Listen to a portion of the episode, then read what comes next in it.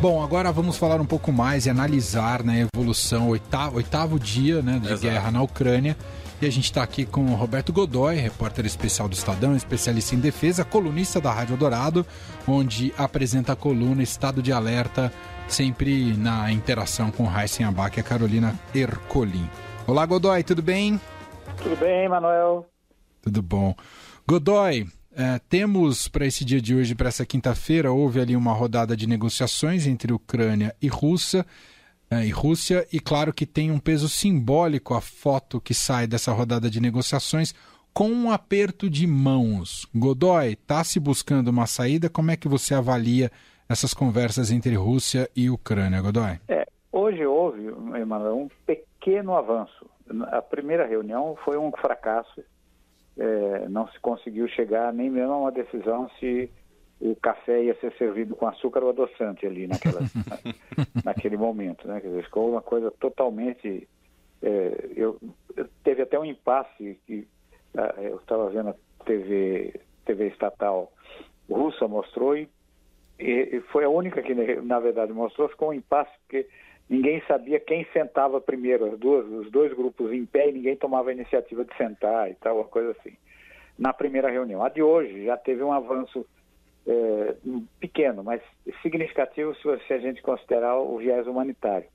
Foi o estabelecimento do tal, pelo menos ficou definido como será, não se sabe ainda onde, é, de que maneira ele vai ser operacionalizado, coisas assim, mas que pelo menos haverá o tal do corredor humanitário, por onde os refugiados vão poder passar, é, uma zona, não, não chega a ser uma zona desmilitarizada, porque ela não é tão grande assim, mas será realmente um caminho, uma passagem segura para quem está fugindo, é, para quem está fugindo do conflito, e os números hoje, do, do os números da, das, dos dois lados são impressionantes.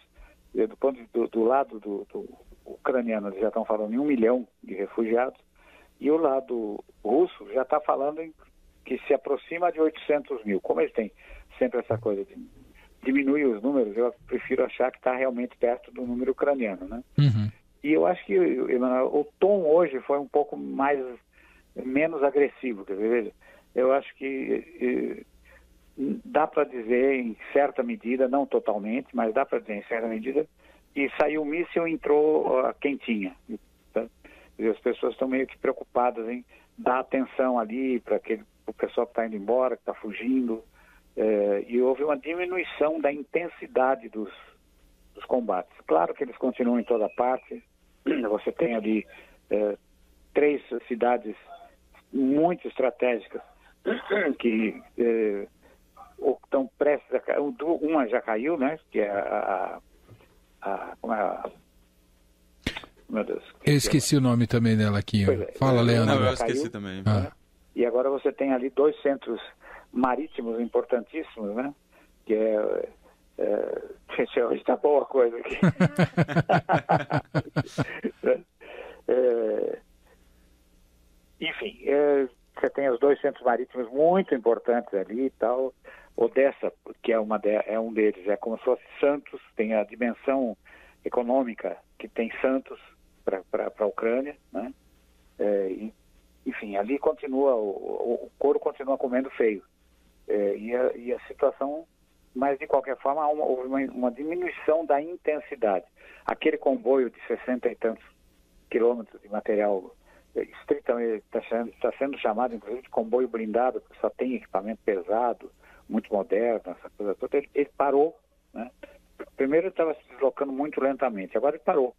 É, então, há informações de que ele teria tido alguns problemas logísticos, como a chegada de combustível e a manutenção, a chegada de peças de reposição, porque esse material, mesmo quando não está em combate, ele quebra, sofre defeitos. Tá?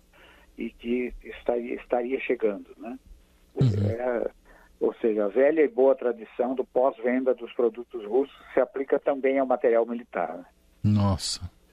Ô Godoy, uh, queria te ouvir sobre um aspecto da guerra é, que a OTAN, claro que no, no discurso e nas sanções, é, digo países né, da, da OTAN, especialmente os, os, que têm maior protagonismo geopolítico, o caso dos Estados Unidos, mesmo a Alemanha, Reino Unido, tem feito seus discursos duros, aplicado as sanções econômicas, sanções financeiras e despejado muitas armas, né? Ou, não sei se muito, aí você pode até me dizer se é muito ou não, as armas ali para a Ucrânia.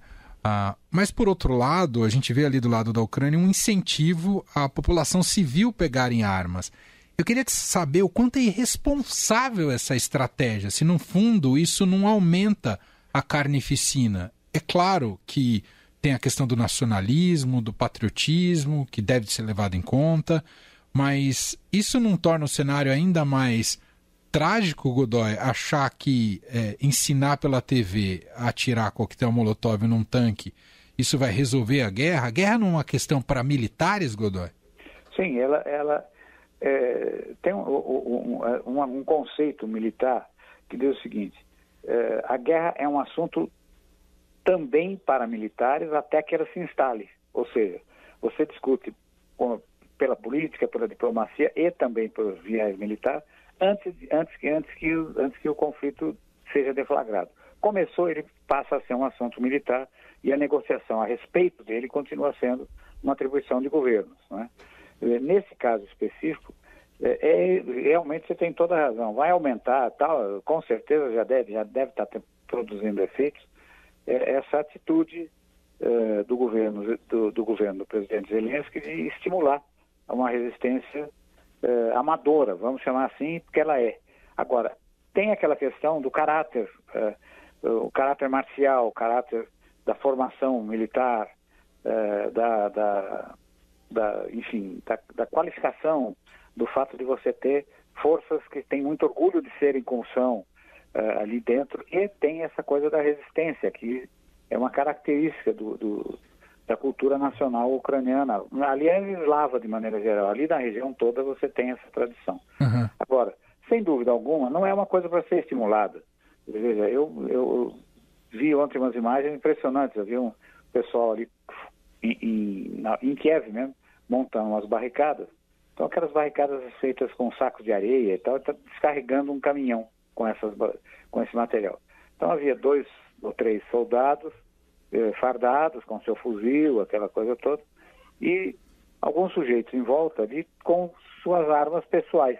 Um deles, inclusive, com uma arma que me impressionou muito, é um, um, um fuzil, na verdade, um, é, é um fuzil de usado, era usado na época em que eh, matar, fazer caçadas na África era, era, era uma coisa bacana, né? Uhum. E é um fuzil 30-30 que é um canhão.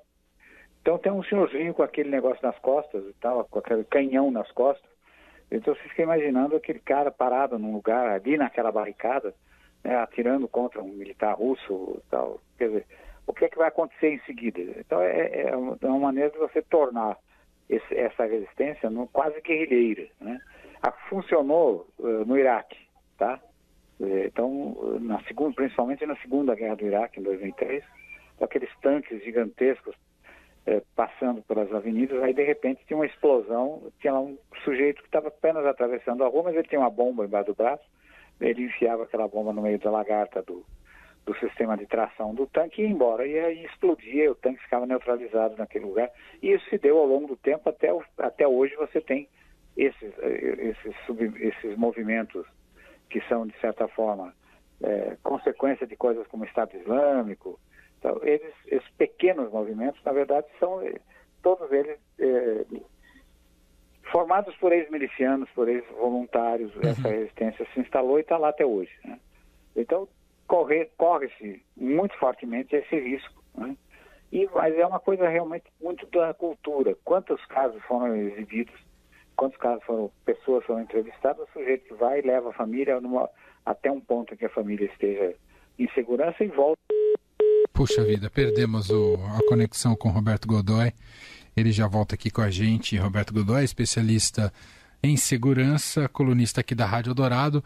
As cidades que tivemos aqui uma amnésia, uh, a que o Godoy se referia, é Kherson, né, que já foi efetivamente tomada pelas forças russas, e Mariupol, que é a cidade uh, portuária. E quem nos uh, lembrou isso aqui, agradeço de prontidão aqui, é o nosso colega Heisen Abak. Viu, Godoy? O Heisen estava aqui na sintonia e nos lembrou as cidades que a gente estava tentando se referir. Kherson e Mariupol, Godoy. Exatamente, exatamente. É isso. Agora, Godoy, por outro lado, pegando esse aspecto, né, que eu, eu, eu fiz a pergunta para você, né, em relação a essa questão de armar os civis, por essa outro guerrilha, né? essa guerrilha, essa situação de guerrilha, por outro lado, demonstra que a situação para o Putin não será nada simples, porque de nada adianta atingir o objetivo militar se internamente não está pacificado com a, população, não é, Godoy? Sim, exatamente. Na verdade, hoje, inclusive, circularam é, o, serviço de inteligência é, do, do, Reino Unido é, divulgou um, um informe em que ele planejava toda essa operação, esse negócio todo, em que o Ministério da Defesa alertava para o fato de que poderia haver uma resistência muito maior e popular, né? uma resistência popular e muito grande do que era esperado, porque o Putin apostou, fez a conta fácil. Né? Quer dizer, bom, eu tenho 9 mil tanques, eles têm 1.200, quem tem mais tanque? Né? Eu tenho 900 mil homens em armas, eles têm é, pouquinho, 100, 190 mil, então tá, tá para mim. Né? Não é bem assim que funciona. Essa é a conta burra, né? E, e, ele, tá, ele caiu nessa muito facilmente, como a gente está tá vendo agora. Agora, o que vai acontecer é que essa resistência vai precisar ser mantida. O, o, o presidente Zelensky fez hoje uma declaração uh, em, pública importante. Ele diz, olha, estou recebendo, eh, estamos recebendo muito, muito material de defesa, muito armamento, muito, muito equipamento militar.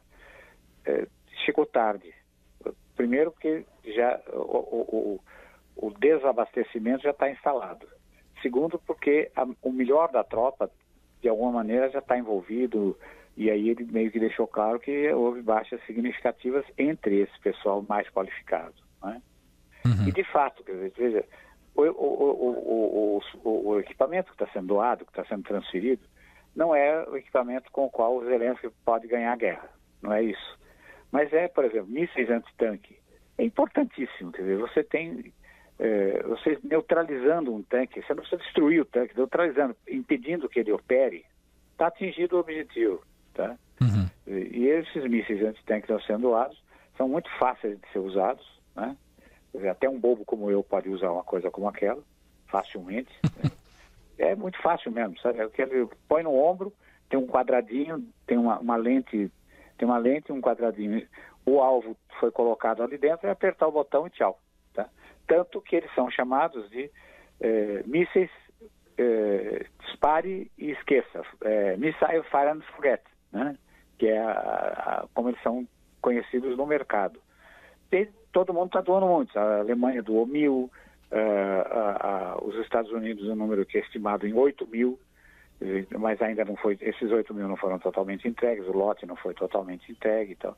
Então, vamos, ou seja, isso é apenas uma das coisas. Além disso, tem munição, fuzis, é, material leve, artilharia leve de campanha, tem uma, muita coisa que está chegando. Tem até aquela promessa que a gente ainda não sabe como é que vai ser viabilizada, da transferência de um certo número de aviões de caça.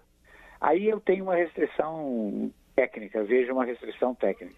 Hum. É, então, não, na verdade são aviões MiG, de avião russo, aquele avião russo, MiG-29 iguaizinhos aos da Ucrânia. Não, eles são semelhantes aos da Ucrânia. Cada, cada força aérea peculiariza, caracteriza, ou seja, configura de acordo com suas próprias necessidades.